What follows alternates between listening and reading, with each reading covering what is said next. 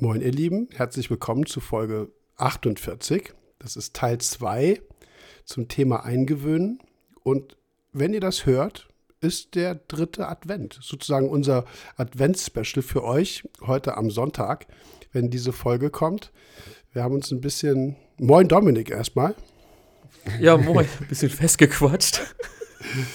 ähm, wir hatten, äh, wir hatten am, äh, am Freitag in Teil 1 die Frage vom Jonas behandelt zum Thema Eingewöhnen. Und wie wir das ja meistens dann bei solchen Themen machen, wir gehen da sehr vollumfänglich ran und haben jetzt entsprechend Teil 2 für euch und haben auch für dieses ja. Jahr wieder eine Folge aufgeholt, sodass wir dem Ziel vielleicht doch näher kommen, noch mit Folge 52 abzuschließen. Ja, genau. Wir haben uns vorgenommen, eine Stunde zu machen. Das habt ihr schon gehört im ersten Podcast oder in Folge 1. Das war das Podcast-Stündchen.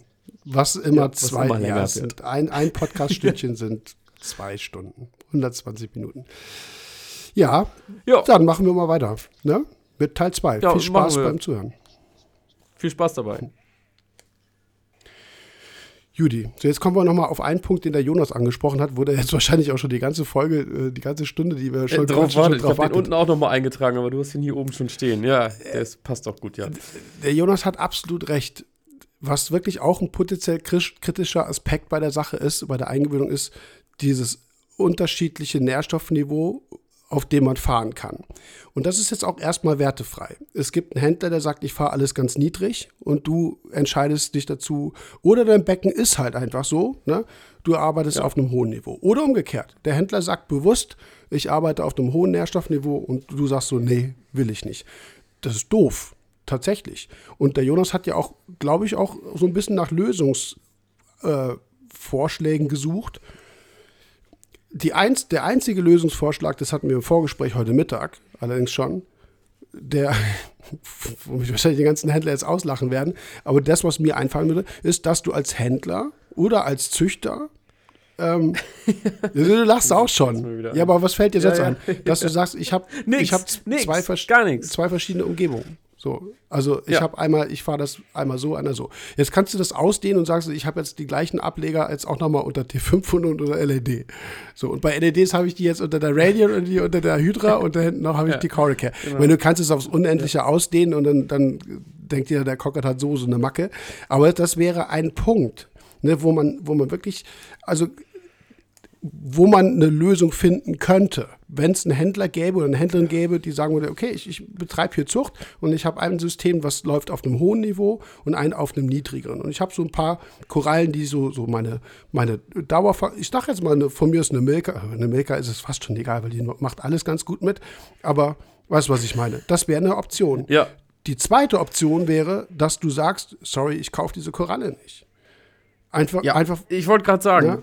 du hast ja auch die Option, wenn du weißt, der und der Händler, wir haben hier, ja, es gibt oder gab hier mal einen Händler, der, da wusste man eigentlich, die Nährstoffe sind hoch. So, und wenn du die zu Hause auch so hast, dann such dir auch bei dem Händler äh, oh. Korallen aus.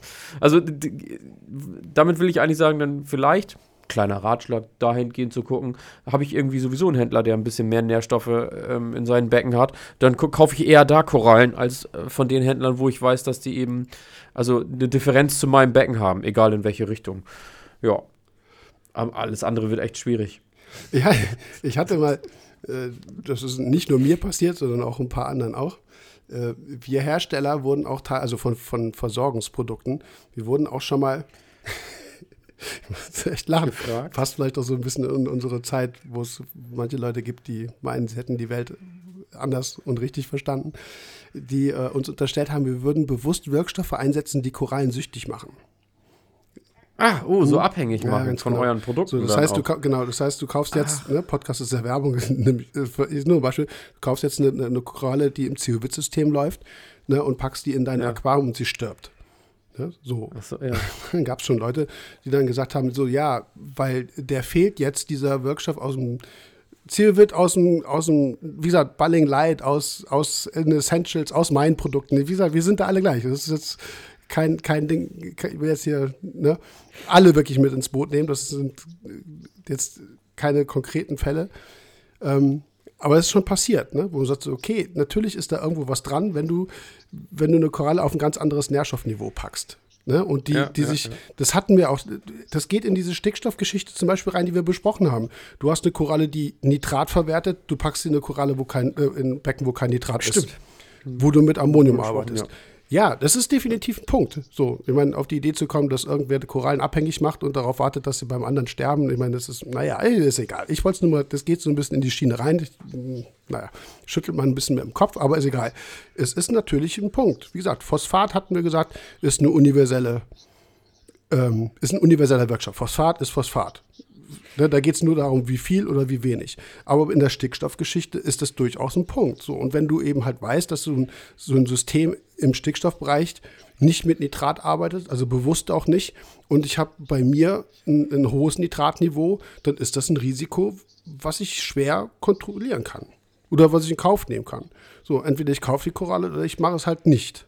Ne? So, wie willst du die zu Hause eingewöhnen? Ne? Du kannst ja irgendwie schlecht dein, dein, also könnte man tun, ne? Dein Quarantänebereich auf von mir aus 30 Milligramm pro Liter Nitrat packen und das über ein halbes Jahr irgendwie äh, mini, äh, senken auf das Niveau.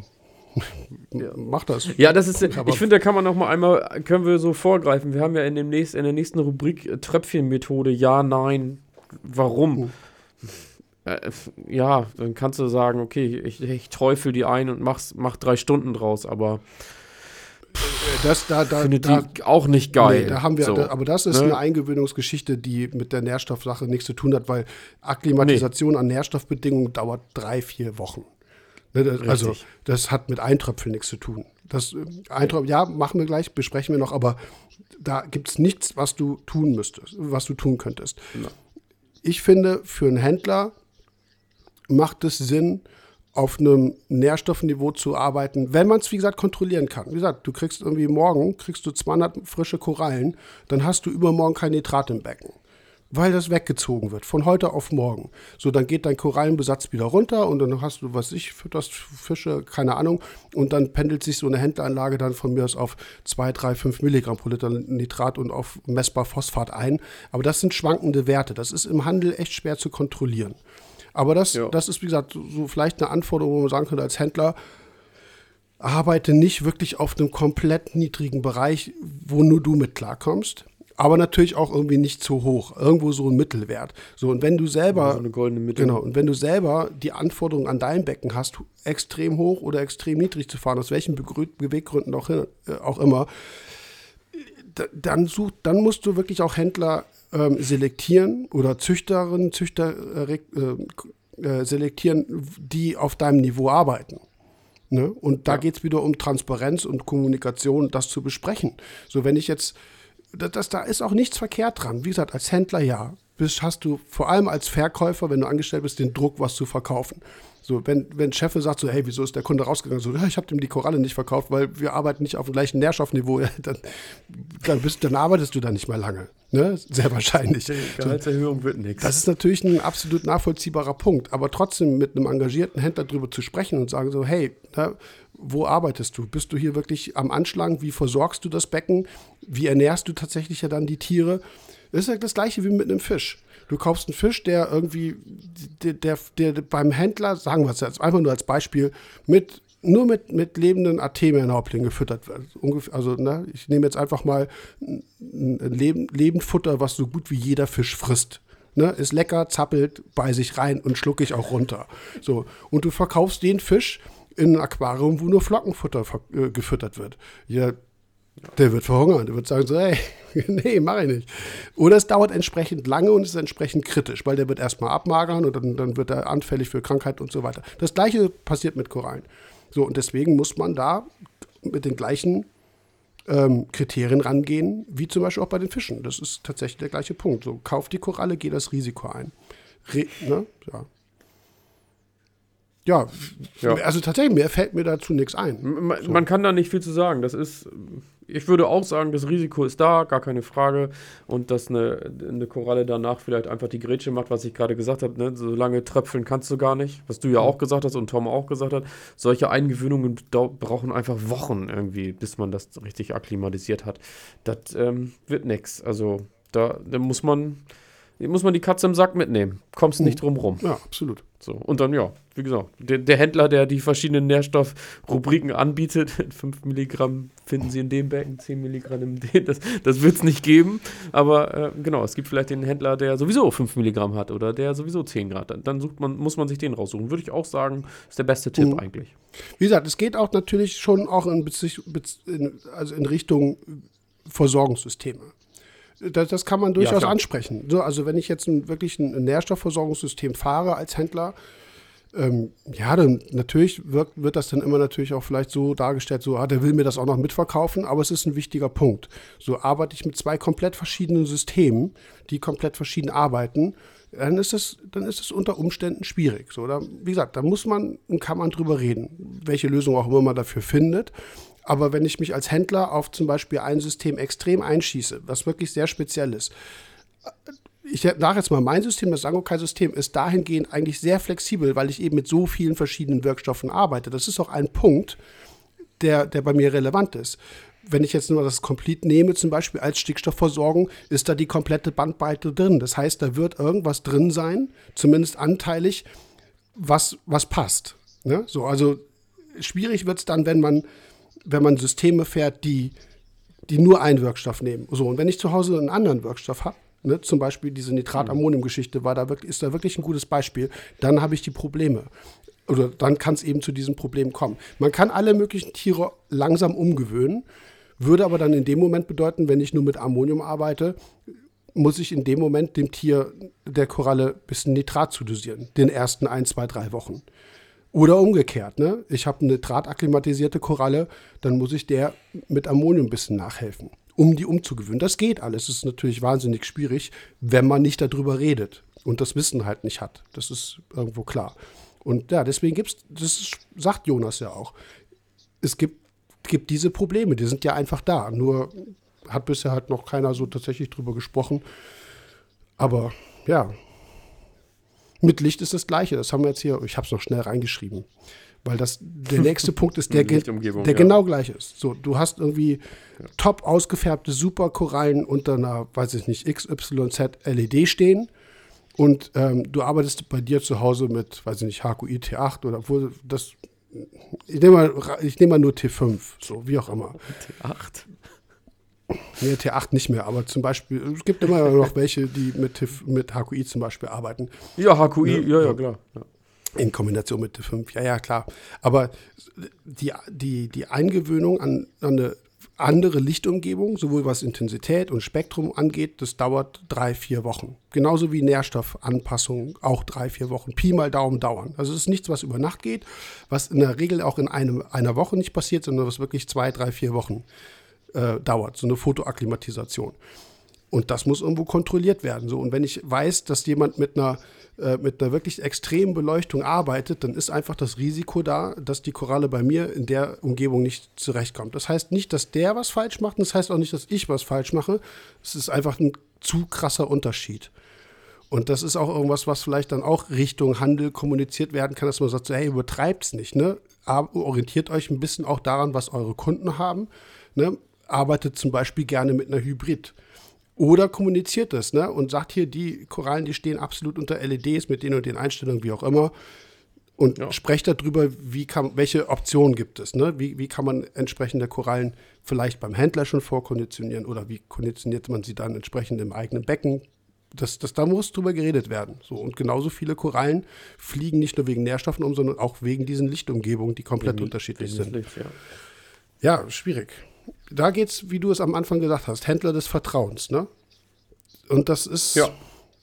das ist im Online-Shop absolut möglich, ne? Gibt natürlich auch wirklich kommunikative Händlerinnen und Händler, die online verkaufen, die man aber anrufen kann oder denen man eine E-Mail schreiben kann oder mit denen man sonst irgendwie kommunizieren kann, die auch bereit sind, darüber zu reden und da nicht irgendwie äh, ja, so ein Geheimnis draus machen, beziehungsweise das komplett runterspielen. Hauptsache, sie verkaufen irgendwas. Das, wir arbeiten halt mit Tieren. Das ist wir haben, wir haben alle die Verantwortung und naja, das ist wieder eine andere Sache. Haben wir am Anfang ein bisschen drüber gesprochen. Ja, wie gesagt, gibt es keine großen Lösungsvorschläge, außer dass man Schnacken. Dass man erstmal davon weiß, ne, tatsächlich, dass man über das Problem Bescheid weiß Und gut, klar kann man mit Licht natürlich was machen. Ne? Man, man, man, kann äh, die, die Intensität erstmal runtersetzen, dadurch, wie ich die Korallen platziere, aber da reden wir jetzt gleich äh, ein bisschen drüber. Ne? Ja, jetzt haben wir, wir sind doch schon, wir schnacken doch schon wieder so lange. Doch nur eine Doppelfolge draus. Na, äh, wir machen jetzt schnell. Das, das, hier geht tatsächlich auch relativ schnell, ne? Wir sind jetzt also. Ja, eigentlich sind das ja jetzt so die Fragen, die, oder eigentlich sind das ja quasi das, ich glaube, das ist das, was viele jetzt hören wollen, so zum Schluss. Richtig wie in so, einem, in so einem Film irgendwie, ne? Das Beste für den Schluss aufgehoben. Ja. ja, was macht man vor dem Einsetzen?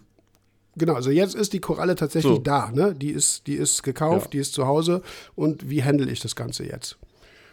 Da steht als, kannst du ja gerne mit anfangen. Ich muss eh einmal ja, Ja, genau, niest du mal. Wir haben das zwischendurch immer wieder kurz angesprochen. Ähm, also, ich habe das auch gesagt, wegen der Ablegersteine, äh, eine Sichtprüfung machen. Das wäre für mich auch das Erste. Erstmal gucken, äh, klar, ne, Wasser, Temperatur, Werte haben wir eben alles gerade gehabt. Gucken, äh, habe ich Parasiten auf der Koralle oder vielleicht auch auf dem, auf dem Ablegerstein. Ähm, das kann, können verschiedene sein. Das können, ähm, ich sag mal so, der Klassiker ist, glaube ich, in letzter Zeit immer noch, sind noch so die Bugs, äh, Entschuldigung, die AEFW gewesen, also die, die Acropora-Würmer. Die kann man ganz gut erkennen, ähm, also an dem Gelege eher oder eben auch an, an ähm, kahl gefressenen Stellen an der Fußscheibe, ist so ein Indikator dafür. Ähm, ja, und die Würmer selber sind teilweise sogar transparent, dass man die auf der Koralle fast gar nicht erkennt. Mhm. Auch wenn man, wenn man weiß, dass da einer ist, sieht man sie manchmal ganz schlecht. Klar, da gibt es dann noch äh, Methoden für, da gehen wir gleich noch kurz drauf ein. Oder können wir jetzt eigentlich auch schon mal so, so mitgeben? Genau, dann würde man auf jeden Fall dippen. Ähm, ja, aber es gibt ja noch mehr Parasiten. Also, habe ich gerade schon kurz erwähnt. Bugs sind bei uns Weiß ich gar nicht, würde ich gar nicht unbedingt sagen, nicht so sehr verbreitet, aber das ist auch so eher der, der kleine Geist, den wir nicht sehen die, also es gibt ja so die Red Bugs, Black Bugs. Äh, ich selber hatte mal die schwarzen. Mhm. Äh, war ich am Anfang auch sehr irritiert, weil die Koralle einfach immer heller geworden ist, immer heller. Polypen waren da. Irgendwann haben sich die Polypen eingezogen. Ja, dann habe ich mal, mal ganz, ganz genau hingeguckt. Und mhm. äh, ich habe hier auch noch so ein Kindermikroskop und so. Äh, da konnte ich dann gut was mit beleuchten, auch mit dem Zoom der Kamera, was heutzutage ja schon wirklich wunderbar ist. Das war damals ja alles nicht so der Fall. Äh, da könnt ihr auch auf jeden Fall was mitmachen. Also Koralle vielleicht sogar im Beutel einmal abfotografieren, einmal groß zoomen, einmal kurz rüber gucken. Ähm, Finde ich, gehört zu der Sichtprobe auch immer dazu. Bugs, ja, Bugs werden, ja, aber Bugs werden auch echt immer mehr, ne? Und die sind halt einfach wirklich fies, weil, weil ja. sie, da hilft halt Dippen auch nicht. Die sind halt echt krass. Nee, ne? genau. Das also, klassische Dippen hilft uh. nicht, ja, stimmt. Das ist echt, echt ätzend so. Und die willst ja. du halt auch nicht Große Korallen? Haben, ne? Also das ist halt wirklich nee, was, wo, wo man wirklich vorher echt äh, Gut, die, die, die, weiterführende Frage wäre jetzt, was mache ich mit einer Koralle, wo ich sehe, die hat Bugs? Ja, ich würde sie nicht ins Becken packen. Ähm, ja. Ne? Also wie gesagt, Quarantäneabteil irgendwie, wo ich sicher stehen, äh, gehen kann, dass die nicht rauskommen. Aber deswegen machen wir Sichtprüfungen. Ne? Erstmal, um es zu erkennen, aber auch vielleicht zu entscheiden, sorry, mache ich nicht. Weil Bugs kannst du im Becken nicht behandeln. Das geht nicht. Also, kannst du schon, aber dann du kannst ja nicht mal, also hast du viele andere Probleme. Ja? Äh. Aber wir machen mal irgendwann nochmal ja. eine Folge über Parasiten. Haben wir übrigens auch eine Podcast-Frage zu bekommen. Vom Sebastian. Buchner. Ja, also Bugs finde ich. Ja, ja, ja, ich weiß schon. Ich finde gerade nur, also als ich die hatte, da habe ich ja auch lange recherchiert und du hast ja auch gerade gesagt, ja, man kann die im Becken behandeln. Würde ich aktuell. Oh. Ja, ja, kann man, aber unter welchen Folgen? Ja. Das ist ja, das nimmt ja ein Maß an, das will ja keiner auf sich nehmen. Also, ja. Weiß, ich bin ganz ehrlich, ich weiß nicht mal, ob ich sie überhaupt bei mir ins Quarantäneabteil. Ich weiß nicht, ob ich die überhaupt bei mir in den Kreislauf packen würde. Ja, schwierig. Schwierig. Ganz, ganz, echt ganz schwer. Weil den Ratschlag, also den Tipp würde ich keinem mitgeben. Dann ja. hast du die Scheiße da drin. Ja. Aber gut, wir machen mal einen Parasiten. ja. Ja, so ein paar andere Sachen haben wir noch hingeschrieben, ne? Ja, Krabben, gerade bei großen Tieren. Ja, diese, ich habe die mal benannt hier, Zymo, das sind, ich nenne die immer Blauaugenkrabben das sind jetzt keine Mega-Killer, ne? Also die schädigen Korallen, definitiv. Ne? Das sind die, die haben immer so, ja. so, blaue oder so graue Augen. Also meistens tatsächlich auch so blau oder so schillernd auf jeden Fall. Sind eigentlich braun, so ein bisschen behaart und eigentlich relativ klein. Ja, genau. Es gibt ja tatsächlich, es gibt ja Symbiose oder symbiontische Krabben, die da drin leben, ne? Die, die jetzt nicht wirklich, die, die ja. nichts machen. Aber diese Zymo, also Z, äh, C, Y, M, O heißt die Gattung, könnt ihr mal googeln Ja, die sollten raus. Ne? Also die werden früher oder später anfangen, an der Koralle irgendwie rumzuklabüstern. Das ist nichts, was von heute auf morgen geht, aber naja. Die habe ich mal auf jeden Fall aufgeschrieben. Dann gibt es halt noch diese Nisten in Gamarin. Kennst du die? Weißt du, was ich damit meine? Die sind auch fies. Nee, äh. Die kriegst du nämlich auch kaum behandelt.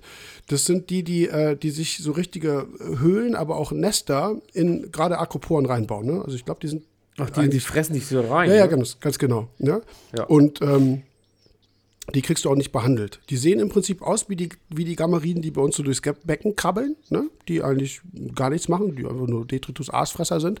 Aber das sind eben Parasitäre, beziehungsweise, ja, parasitär insofern, als dass sie tatsächlich die, die, die Koralle massiv schädigen. Und die musst du mechanisch rausbrökeln, dann musst du die Koralle tatsächlich richtig mechanisch behandeln, weil die kannst du dippen, so viel du willst, dann hocken die da in ihrem Löchlein drin, da kriegen die, das, das schockt die überhaupt nicht. Ne? Also die sind auch fies und hat man, äh, muss man auch genau hingucken, weil diese Nester können wirklich, äh, also diese Löcher gehen echt tief rein. Die können auch, ja, die, ich weiß, die, äh, die können auch echt unscheinbar sein. Ne? Aber das ist auch sowas, was, was ja. auftauchen kann. Auch da, und, und da geht es hier darum, ein bisschen bei dieser Sichtprüfung, lasst euch da gerne Zeit. Ne? Wenn ihr wirklich eine Koralle ja. bekommt, entweder ihr habt sie abgeholt und habt sowieso kurze Transportwege, aber auch nach einem guten Transport, die Koralle sieht fit aus, guckt euch die echt erstmal an. Ne? Gerne das Transportwasser mit der Koralle in ein Becherglas reinpacken und dann von allen Seiten mal begucken, wie du es eben sagtest, Fotos machen, ranzoomen und sowas, absolut wichtig, würde ich auf jeden Fall machen. Ne? Ja. Parasitäre Spinnen. Monty-Schnecken steht hier noch. Ne? Das ist auch sowas. Ja, ja, ich ich habe die, ja. ähm, Rutzek hatte die irgendwann mal in der Anlage und hat die damals in das Aquarium im, im Schmettkampf Verlag auch, auch, auch publiziert. Ich habe die nicht mehr gefunden. Ich weiß nicht genau, wie die also wie die jetzt auch wissenschaftlich, wie die Gattung heißt, aber es sind tatsächlich auch so kleine Spinnen, die nachts eigentlich, also die tagsüber unter der äh, Koralle irgendwo hocken und nachts rauskommen und dann auch im Basalbereich anfangen rumzu äh, und rumzufressen. Das sind, so, sind tatsächliche Spinnen, ne? Also haben acht Beine, wie es zu einer Spinne gehört. Und ähm, sind aber sehr selten.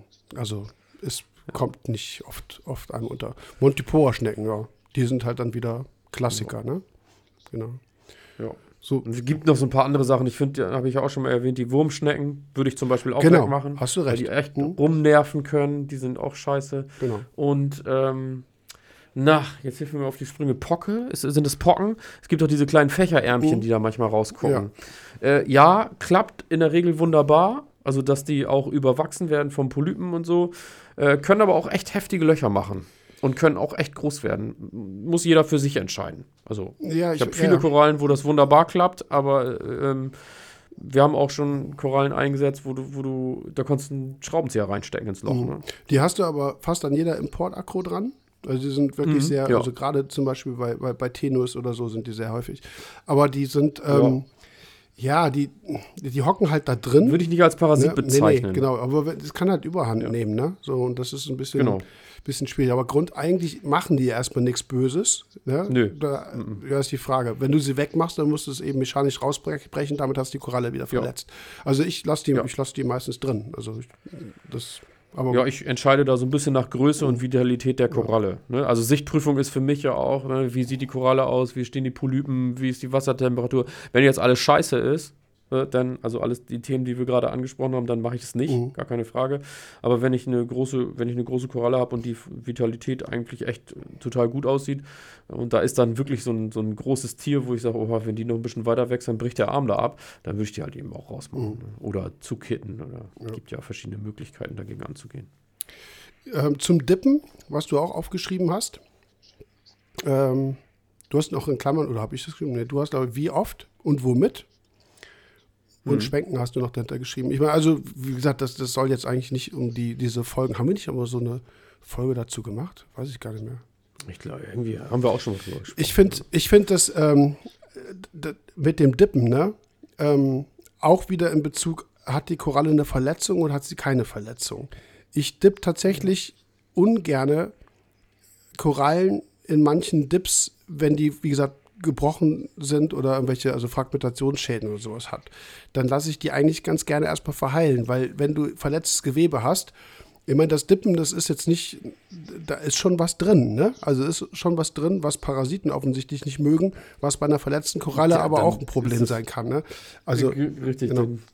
Also wenn ihr gerade, das passiert ja auch oft, ähm, ihr habt einen Beckenumbau oder irgendwie sowas holt die Korallen ra raus ne, und dann sagt ihr, ach, bevor wir neu einsetzen, dippe ich die nochmal alle schnell. Ne? So, das kann schon ziemlich kritisch sein. Also da kann der Koralle auch einen Treffer von bekommen. Ich dippe tatsächlich immer noch ganz gerne in Beta-Isodonna. Äh, hat gewisse Nachteile, gerade was hohe Jodbelastung angeht, ist natürlich auch immer ein Punkt. Einwirkzeit ist ein kritischer Faktor, was man aber natürlich kontrollieren kann.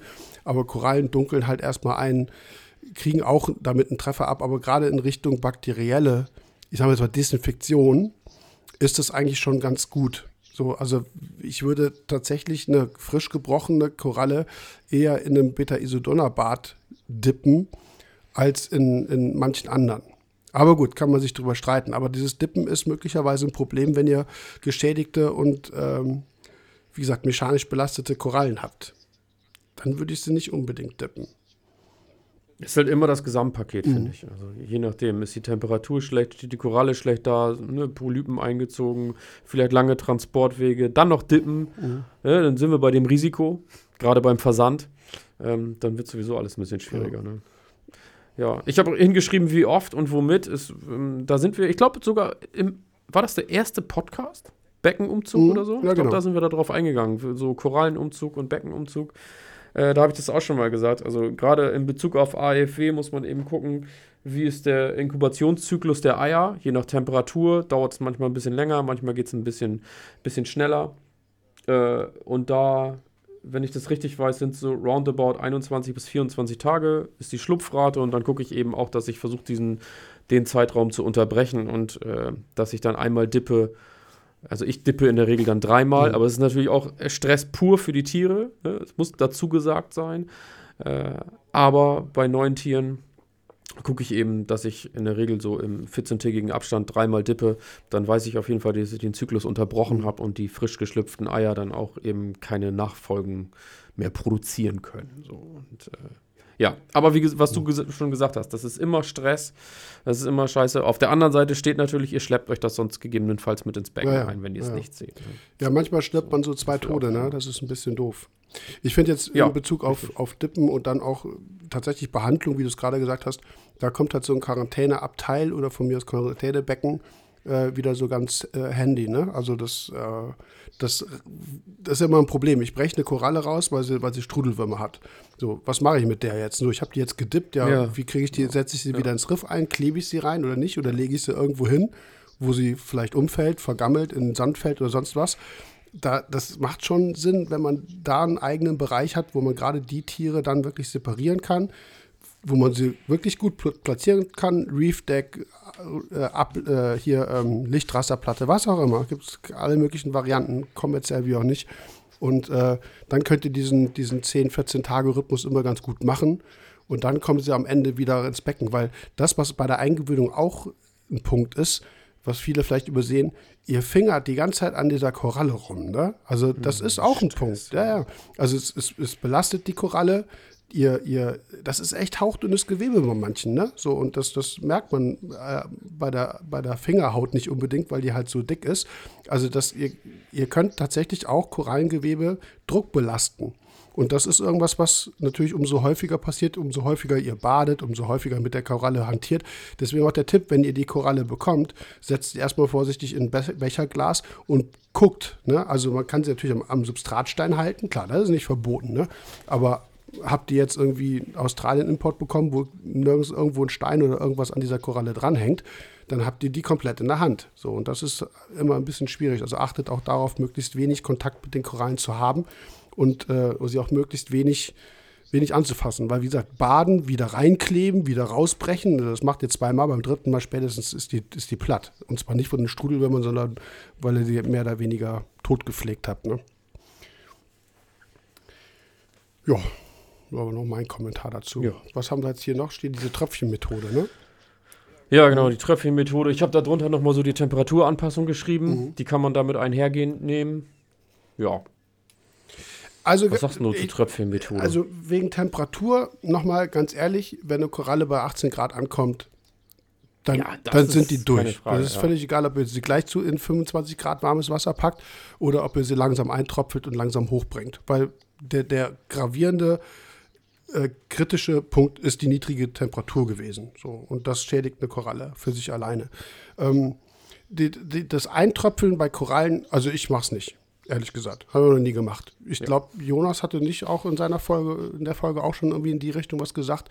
Ähm, bei Fischen, gerade im Import, ne, wo die voll mit Ammoniak sind und der pH-Wert irgendwo im Transportwasser bei 6 rumdümpelt oder so, dann das musst du tun. Das ist einfach so. Ne? Aber in der Regel passiert das nicht bei einer, bei einer äh, überschaubaren Transportzeit.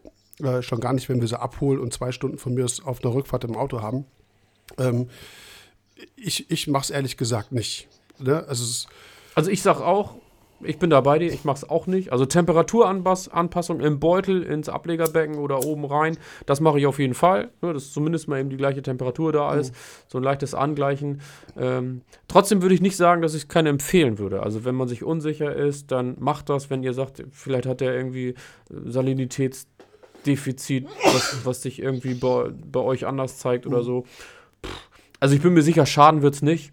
Aber ich habe nie die Erfahrung gemacht, dass ich es ähm, hätte machen müssen. Nee, ich auch nicht. Wie gesagt, wer es möchte, aber das, da gehen wir jetzt aber auch über einen Zeitraum, der überschaubar ist, ne? Ich sage jetzt mal von ja, ja, genau. eine Viertelstunde, 20 Minuten. Ja, hätte ich, jetzt, ja, hätte ich jetzt auch gesagt, Viertelstunde. Die irgendwie zwei Stunden oder drei Stunden im Pott zu haben, ne? Und äh, Wasser hin und her zu schwappen, ist, ist, ist Was dabei eben, also beim Träufeln oder beim Tröpfchen, wenn ihr das ein, ein tröpfelt oder einträufelt, guckt halt nicht, dass euch die Korallen dann auskühlen. Ne? Das äh, sieht man ja mhm, doch schon ganz genau. gerne, dass die dann irgendwo, ne, irgendwer hängt sich einen Luftschlauch aus dem Becken raus und knickt den irgendwie mit der Wäscheklammer ab oder auch mit einem kleinen Ventil. Äh, und dann steht der Eimer unten und oder ne oder das Gefäß, was auch immer, und das tröpfelt da von oben rein. Das kühlt euch aus. Mhm. Ne? Also ja. dann habt ihr damit auch nicht viel gewonnen. Also wenn, dann muss das schon irgendwie so sein, dass, dass ihr ähm, dass die Temperatur auch gleichzeitig angeglichen wird. Ja. So, das war vor dem Einsetzen. Jetzt kommt das Einsetzen selber. Ne? Stichwort hier bei uns in den Notizen, wie platziere ich die Koralle optimal? Und da gibt es mehrere Möglichkeiten, die wir an den einen oder anderen Stellen tatsächlich ja auch schon angesprochen haben. Über meinen, meinen Lieblingsquarantänebereich oder Ablegerbereich habe ich jetzt schon ein paar Mal äh, gesprochen. Ähm, ja, Ablegerbecken, Quarantänebereich ist klare Sache. Ja. Wenn da, dann da. Ganz am Anfang äh, war dieses mit dem Kauf, äh, Kaufzwang. Da ging es so ein bisschen drum, ja. wo wir ja schon sagten, Eingewöhnung hat, ist, ist ein strukturierter Punkt und auch ein kontrollierter Punkt. Das heißt, ich weiß idealerweise, wie gesagt, vorher, wo ich das tue. Ein Ablegerdeck im, in einem richtig schick gestalteten Becken zu haben, finde ich persönlich störend. Weil ich, ich mache in der Gestaltung alles perfekt und dann klatsche ich dann da so ein Ding dran. Das kann man schön finden oder nicht. Ich finde es nicht schön. Ich, ich, ich mag es einfach nicht. Deswegen, wie gesagt, ich mache sowas ganz gerne, wie gesagt, in so einer in so einem Quarantäne-Ablegerabteil, wie auch immer man das nennt. Von mir ist Eigenrefugium weil dann ist es außer Sichtweite. Ich bin dann wiederum relativ schnell und handnah da. Gut, beim Ableger, beim Reef Deck könnte man auch sagen, ja, ein Handgriff rein, dann bin ich da sofort dran. Aber es ist natürlich absolut legitim, das zu tun. Man kann es auch übergangsweise machen.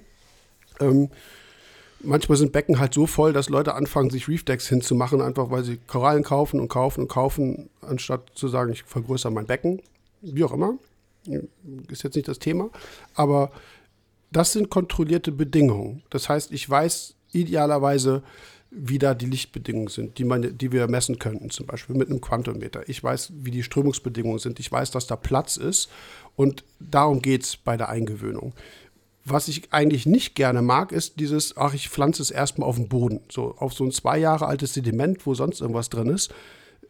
Das finde ich, hat mit Eingewöhnung nicht unbedingt was zu tun. Es wäre erst, im ersten Moment zwar gut, dass man zumindest sagt, ich bringe die erstmal aus dem Starklicht raus und gebe dir ein bisschen Zeit. Aber es ist für mich nur allenfalls eine Notlösung. Ja, also dann lieber Ablegerdeck. Sofern man, wie ja, gesagt. Genau, ne? und das, ja. das würde ich auch dazu sagen, weil Ablegerdeck hast du ja gerade schon angesprochen. Äh, also bei den Fortgeschrittenen gehe ich jetzt erstmal davon aus, das ist alles cool, aber gerade bei den Einsteigern, die sehen wahrscheinlich Ablegerdecks in, in 50 verschiedenen Becken auf äh, sozialen Medien, die hängen alle oben. Mhm.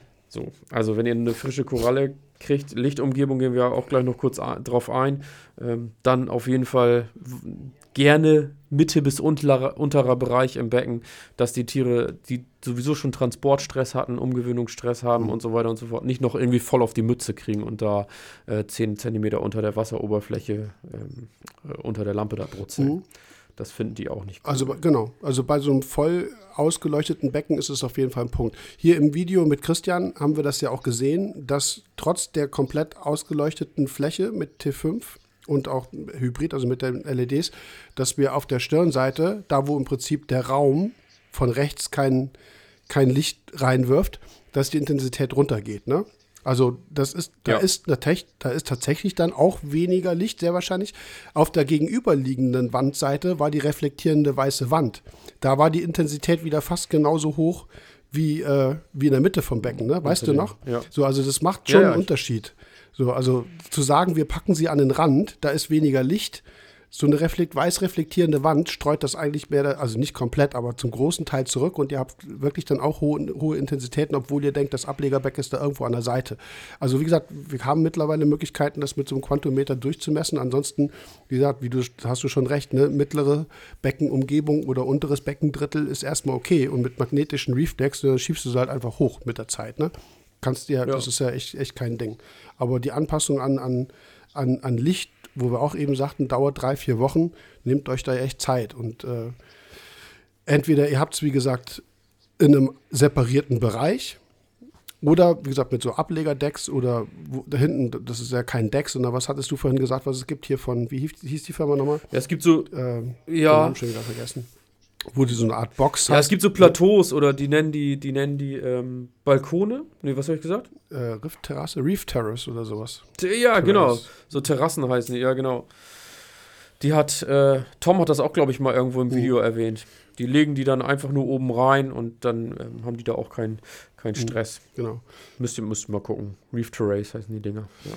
In, einer, in, einer, in einer separierten Anlage habt ihr dann auch die Möglichkeit, das Spektrum ein bisschen runterzubringen. Ne? Also gerade was jetzt aggressivere Wellenlängen im kurzen Wellenlängenbereich angeht und sowas, das kriegt ihr natürlich im Hauptbecken nicht unbedingt eliminiert, weil ihr wollt ja nicht das komplette Lichtsetup irgendwie ändern, nur weil eine neue Koralle reinkommt. Auch da ist wieder ein Vorteil, wenn ihr ein separiertes System habt, wo ihr, wo ihr eine Beleuchtung drüber habt, die erstmal moderat ist wo nichts, die auf Wachstum getrimmt ist, weil Farbe kommt nachher im Becken. Ne? Das ist immer, da sind viele ungeduldig ne? und wollen natürlich irgendwie, dass das ja. sofort innerhalb von ein, zwei Wochen dann auch Farbe da ist. Hey, in, in, zwei Wochen kommt eure Koralle noch gar nicht klar. Die weiß überhaupt noch nichts, was sie machen soll. Also es dauert echt eine relativ lange Zeit und geht da wirklich behutsam vor. Für Strömung haben wir hier auch noch stehen. Ähm, gilt so ein bisschen das Gleiche. Also hochturbulente Strömung bei einer frischen Koralle ist auch nicht so cool. Kann man jede Koralle, kann man viele Korallen dran gewöhnen? Aber gibt er auch erstmal zwar gut umströmten, aber auch so ein Flow, so eine Flow-Strömung. Ja, ne? so ein Smooth, ne? genau. Ne? ja, genau. Also eine passive denk, Rückströmung SPS geht es noch einigermaßen, sowas, ne? aber es gibt ja LPS genau. oder ne, das auch Akklimatisierung spielt da eine Rolle. Wenn ich so, es gibt so manche Eu ja, eine Euphilia zum Beispiel, finde ich eigentlich ein ganz schönes Beispiel. Da gibt es ja auch Videos oder ähm, auch aus den, äh, aus den Farmen, da, die kriegen richtig auf die Mütze. Ja. Da, da, geht richtig die Post mhm. ab. Die können das aber gut haben. Aber dann gibt es wieder welche, die sind irgendwo beim Händler, haben die lange gestanden, ich sage jetzt mal vier, sechs, acht Wochen und da machen die nur so ein bisschen, wie sagst du mal, Schwippschwapp? ne? Einfach so ein bisschen von links nach rechts. Äh, wenn ihr die dann wieder voll in die Strömung stellt, da würde ich fast meine Hand für ins Feuer legen, dann schmeißen die ab. Ne? Dann habt ihr da zwei Tage später steht da nur noch ein Kopf. Mhm und dann sind die weg halt. Das würde ich zum Beispiel auch immer so machen, gerade bei den LPS, dass man da dann erstmal ein bisschen sanfter rangeht. Ja. Also das, ja. das, das führt da auch oft dann schon so, ich, ich nenne das bewusst mal Missverständnis. Also ich habe beim Tauchen auch echt Korallen gesehen, wo ich dachte so, ey, echt, das kriegt ihr, das könnt ihr ab. Aber ja, wenn die dran gewöhnt mhm, sind heftig, und da in der, in der Umgebung aufwachsen, dann kriegen die ja. das hin. Aber ganz oft ist genau der Punkt, du hast irgendwie so ein schwach beströmtes System und dann jemand haut Strömung drauf, vielleicht auch noch wirklich eine sehr konzentrierte, direkte und dann kommst du dann so, ja. Euphylias mögen keine Strömung.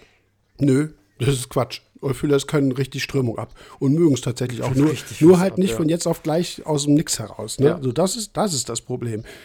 Immer die, die Eingewöhnung. Und deswegen sagen wir ja auch, oder hat der Jonas ja auch schon gesagt, Eingewöhnung. Ihr müsst, den, ihr müsst verstehen, dass Korallen echt viel Stress hinter sich haben, je nachdem, wo die herkommen. Und dass nichts biologisch mal von jetzt auf gleich irgendwie passiert. Wie gesagt, diese Akklimatisationsprozesse, auch Anpassung an Strömung dauert drei, vier, fünf, sechs Wochen. Das ist für euch wahrscheinlich viel zu lang, habt ihr überhaupt keine Geduld zu, aber das ist die Zeit, die Korallen brauchen. Manche weniger, manche mehr, je nachdem, wie, wie fit sie sind, wie viel Energie sie haben. Aber es ist, wir wollen, dass sie nach einer Woche farbig wird. Ja, das kann vielleicht mal passieren. Weil einer wirklich, wie gesagt, fitten Koralle die Energie hat. Das sind die meisten, ja, gerade Importtiere, ja. aber nicht. Ne? So, und deswegen gebt den Korallen echt Zeit und, und, und stresst sie nicht. Ne? gewöhnt sie behutsam ein. Alles im moderaten Bereich. Strömung auf jeden Fall, aber moderat. Und möglichst passiv, schöner Flow. Nichts Direktes, was drauf geht. Mit dem Licht ist das Gleiche. Schönes, gleichmäßig verteiltes Licht, was irgendwie nicht extrem gebündelt ist und die kriegt gleich einen Treffer und ähm, ja, das, das sind so Dinge, die müsst ihr auf jeden Fall im Kopf haben. Jetzt der letzte Punkt. Wir müssen ja, wir müssen ja abschließen. Okay, wir machen zwei Teile raus. Ja. Ähm, Fraßdruck respektive Stress im Becken. Ich, ähm, ich hatte vorhin schon mal gesagt, der Schämon, also bei Schämon zum Beispiel mit Muscheln, also Tridacnas, ne? Also Schämon, Pinzettfisch, ist ja auch ein relativ populärer Fisch. Ähm, der ernährt sich am liebsten von Röhrenwürmer. Das macht in der Natur den ganzen Tag, weil da gibt es genug von oder überhaupt von kleinen Würmchen, irgendwie sowas. Aber der beißt auch mal ganz gerne in eine Muschel rein. Da gibt es auch viele Leute, die sagen, Schälmon und Muschel geht nicht. Wenn die Muschel zu, vor dem Schälmon drin ist und der Schälmon kommt rein, ist es für den Schälmon in der Regel Inventar. Da geht er nicht ran. Genauso wird es möglicherweise auch mit Arkant sein. Bei Arkant, die gehen auch, man sagt ja eigentlich, ist der Reef safe. Das haben wir zu einer Zeit behauptet, als in Deutschland keine Arkantastreas oder Mikromussas reinkamen. Deswegen wussten wir es nicht. Aber Pinzett, da war es genau, so. Aber die, die zerlegen auch ganz gerne immer eine Akantastrea. Aber in der Regel, also es, es gibt immer Ausnahmen, Biologie, Ausnahme, also ne, Wissenschaft der Ausnahme. Ähm, was schon vorher drin war, ist oft Inventar. Und das ist beim Korallen einsetzen halt immer ein Punkt. Weil für die meisten Fische ist das, was ja. ins Becken neu reinkommt, erstmal Futter. Weil Futter kommt von ja. oben. Ne? Koralle kommt von oben. So, das, das übersehen auch viele. Es gibt ganz viele Fische, die anfangen, Unsinn zu machen mit einer Koralle. Einfach weil sie denken so, cool, die ist für mich. Ne? Ist ja, ist ja nett, dass die jetzt reinkommt. Und deswegen ist das auch ein wichtiger Punkt im Bereich Eingewöhnung. Gerade, also, wenn ihr kein Ablegerbecken habt oder auch Fischbesatz im Ablegerbecken, finde ich, spielt dann auch wieder eine Rolle. Ne? Guckt dann eben, dass ihr da, äh, ist dann vielleicht jetzt ein bisschen spät, der eine oder andere wird sich denken, ah, ist schon alles passiert. Äh, was hast du immer gesagt? Ne? Also, gerade in kleinen Becken, die Trimmergrundeln, äh, was da vielleicht ein bisschen friedlicher ist. Ich habe jetzt ganz provokativ hier auch so Fische mit aufgeschrieben wie Doktor, Kaninchenfische. Ähm, ja, Kaiserfische ist ja der Klassiker, ne? mhm. da wo ihr genau wisst, dass die rangehen. Hier, das Acantastrea-Beispiel, da hatte ich mal einen, ähm, einen Pfeilenfisch. Da habe ich Acantastreas reingesetzt und da ist der Pfeilenfisch gleich drauf losgegangen und hat die zerledert. Mhm. Ja, das sind auch so Sachen. Also auch Fische, wo man nicht unbedingt dran denkt. Also gerade Doktorfische ist, wie gesagt, habe ich provokativ reingeschrieben, äh, sind auch, wenn die Nährstoffe gering sind, wenig Algenwuchs da ist, dann knabbern die ganz gerne mal an den Symbiose Algen. Mhm. Also dann lutschen die die quasi aus. Ja. So. Das haben wir jetzt bei Fred gerade entdeckt, oder du ja quasi, ne, wo wir gesagt haben, so irgendwie ist ja alles ein bisschen komisch.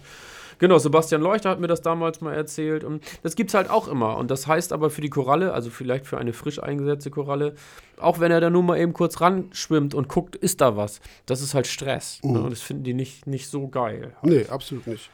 Und, und ja. deswegen ist auch Fischernährung auch so ein wichtiger Thema, so ein wichtiges Thema weil es die Gewöhnung, Eingewinnung von Korallen eben halt auch beeinflusst. Ne? Wenn ihr eben so, wie gesagt, ihr habt Herbivore, Doktoren drin und in eurem Becken sind keine Algen und sind keine nähr, nähr, nahrhaften Biofilme drin, dann kann das gut sein, dass die da rangehen. Ne? Also das ist irgendwie nichts, was, äh, was so aus Zufall passiert. Ja, manchen, doch, es kann also Zufall insofern, dass manchen Fischen im Aquarium einfach auch langweilig sein kann. Ne? Das ist dann eine Frage, sind das Aquarienfische? Ja, nein oder wie groß muss das Becken sein, dass die eben keine Langeweile bekommen. Aber das, ähm, das kann auf jeden Fall die Eingewöhnung von Korallen massiv beeinträchtigen. Ne? So, und Zwergkaiser, ja, oder überhaupt Kaiser ist, ist natürlich ein Punkt. Ähm, ist so ein bisschen der Vollständigkeit halber vielleicht, dass wir es hier erwähnen. Aber wenn ihr eine frische Koralle reinsetzt, die Stress habt und dann habt ihr noch irgendwelche Sachen, die daran geht, gehen, ne? ob das jetzt Fische sind oder ne, du hast auch irgendwie Einsiedler, Schnecken, alles Mögliche, was zu einer mechanischen Belastung führen kann, dann ist das nicht unbedingt gut. Also auch hier Ich komme immer mit meinem Quarantäneabteil, was ich für die Korallenpflege heutzutage echt wichtig finde. Aber bei dem Mist, den wir echt auch an Parasiten haben, ist es mittlerweile ja, für mich in der, in der, in der Technikbecken- oder überhaupt Beckenplanung echt ein Punkt. So. Also ja. alle bau, bauen sich lieber ihr Osmoseabteil rein, weil sie nirgendwo Kanister stehen haben. Was ich verstehen kann, alles gut, alles gut. Ja, aber aber den Platz kannst du auch, könntest du theoretisch auch dafür benutzen. So. Da müssen ja nur fünf Korallen reinpacken, passen, zum Beispiel. Ja, mhm. also, aber ja, okay, manchmal braucht man noch mehr, wenn das ganze Becken voll mit Strudelwürmern ist. Aber gut, das ist dann eher so Worst Case, die Frage, ob man überhaupt das Becken noch retten kann. Wie gesagt, für mich ist dieser kontrollierte Eingewöhnungsbereich echt sehr von Vorteil. Ne? So, und wenn, ja, da könnt ihr halt wirklich gut separieren. Und, äh, ja, man kann jetzt noch tausend Beispiele nennen. Äh, wir haben ja auch ähm, eine Scherengarnele, die die Alveopore auseinanderpflückt und so. Das sind eben alles Sachen, wo man einfach nicht drüber nachdenkt, die aber eine frisch eingesetzte, ne, was eine, eine Bestandskoralle, so würde ich es jetzt mal nennen, vielleicht ganz gut mitmacht und sagt, ja, ja, komm du mal her, schubst mich mal um, stell mich, stellt mich mein, mein Pfleger wieder auf, gar kein Problem. Oder eben auch, ne, wie gesagt, die Scherengarnele, die an der Alveopora wirklich die Polypen abzupft, wo die Alveopora sagt, ja, komm, ey, ich habe hier so viele von. Aber die frisch eingesetzte findet es dann vielleicht nicht so geil. Und da ist, ja, was ja. du gerade gesagt hast, das Abteil halt, äh, ja, der Goldrand, mhm. ne? Das ist schon ganz cool. Ja. ja. Und ich glaube, die Klassiker, also ja, hast du ja gerade schon gesagt, Kaiserfische, Pinzettfisch, ähm, äh, ja, alles, was eben nicht so wirklich zusammenpasst, die, die kennen alle. Oder viele, würde ich jetzt erstmal so in den Raum schmeißen. Du hast noch. Ja, zum Schluss, letzter Punkt. Nesselgifte. Hast du ja, noch stehen, ne? richtig. ne? Und das ist auch in einigen Folgen schon mal, schon mal gekommen. Wenn ihr ein äh, etabliertes Weichkorallenbecken habt ne, und ihr sagt so nach einem Jahr, jetzt traue ich mich mal an meinen Acropora-Stippen ran, der vielleicht auch noch gerade frisch geklebt ist, das ist nicht mehr sein Becken. Ne? Also das, das wird wahrscheinlich nicht funktionieren. Also dieses Thema Eingewöhnen von Korallen in bestehenden Besatz. Korallenbesatz ist manchmal dann schwierig, wenn der Besatz extrem dominiert ist von bestimmten Korallengruppen. So, SPS sind am liebsten irgendwie unter sich. SPS, LPS funktionieren, also Mischbecken funktionieren generell, wenn man von Anfang an auch misch, also im, im gemischten Besatz arbeitet.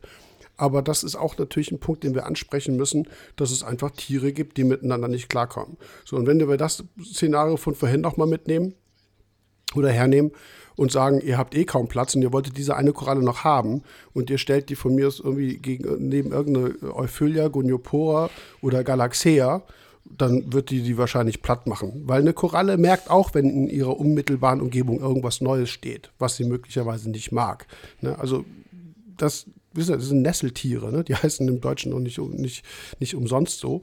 Äh, das ist auf jeden Fall ein Faktor. Und wo ist da die Lösung? Naja, Platz schaffen, beziehungsweise es mit dem Kauf halt einlassen. Das ist, ist ja, ist so, so hart, wie das klingt, aber manche Sachen funktionieren definitiv nicht. Ne? Und, das und auch, also Platz schaffen und auch Platz nutzen. Also da, da würde ich auch auf jeden Fall nochmal den Hinweis mitgeben, wenn ihr da irgendwo eine, Galaxia, Galaxia finde ich auch echt ein krasses Beispiel, weil wenn die mal so einen so Fangpolyp rausschiebt, dann ist der einmal, keine Ahnung, Faktor vier, fünfmal so lang wie alle anderen. Uh. Aber das gibt es ja bei einer Goniopora auch. Und ähm, die machen nachts ja. dann ganz gerne doch nochmal ein Stückchen weiter auf. Oder eine Euphilia, die dann auf einmal einen so einen Polypen dazwischen hat, der euch dann tatsächlich nochmal was wegklatscht. Oder äh, auch ein Beispiel, eine Acanthastrea auf dem Ablegerdeck und die Akros da drum gehen kaputt, weil die nachts halt nochmal richtig aufgemacht hat.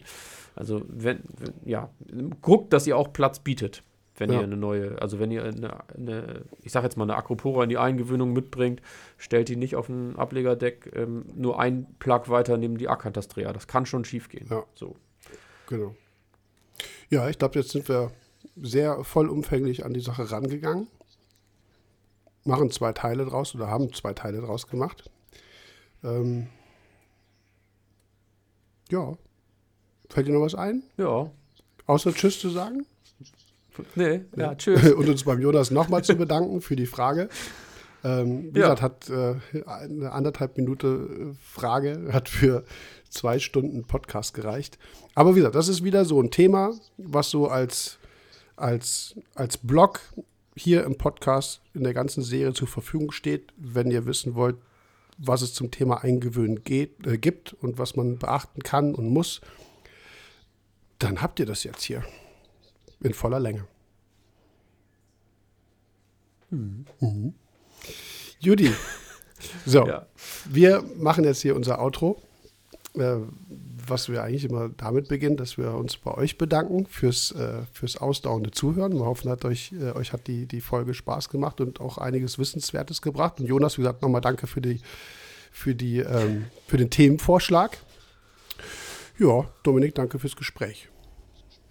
Ja, ich sage auch vielen Dank an die Community und auch äh, vielen Dank ans ähm, Verteilen. Macht weiter hm. so. Ich finde das cool. Also ich sehe es mal auf YouTube, bei Facebook und da, wo es dann heißt, hört doch mal in den Podcast rein. Das ist auch ja unsere, unser Ansatz, das Wissen so zu festzuhalten, dass man jederzeit darauf zugreifen kann. Macht gerne weiter so. Ich bekomme mittlerweile also auch echt ein großes Dankeschön an, an, an all die Leute, die, äh, die uns wirklich diese positiven, motivierenden Nachrichten schicken.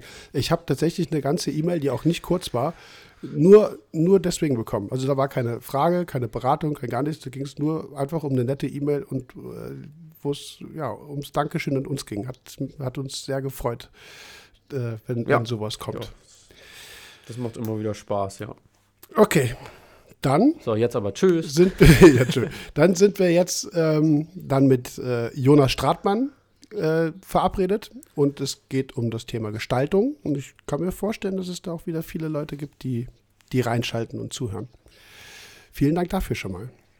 Macht's gut. Ciao, ciao. Ciao.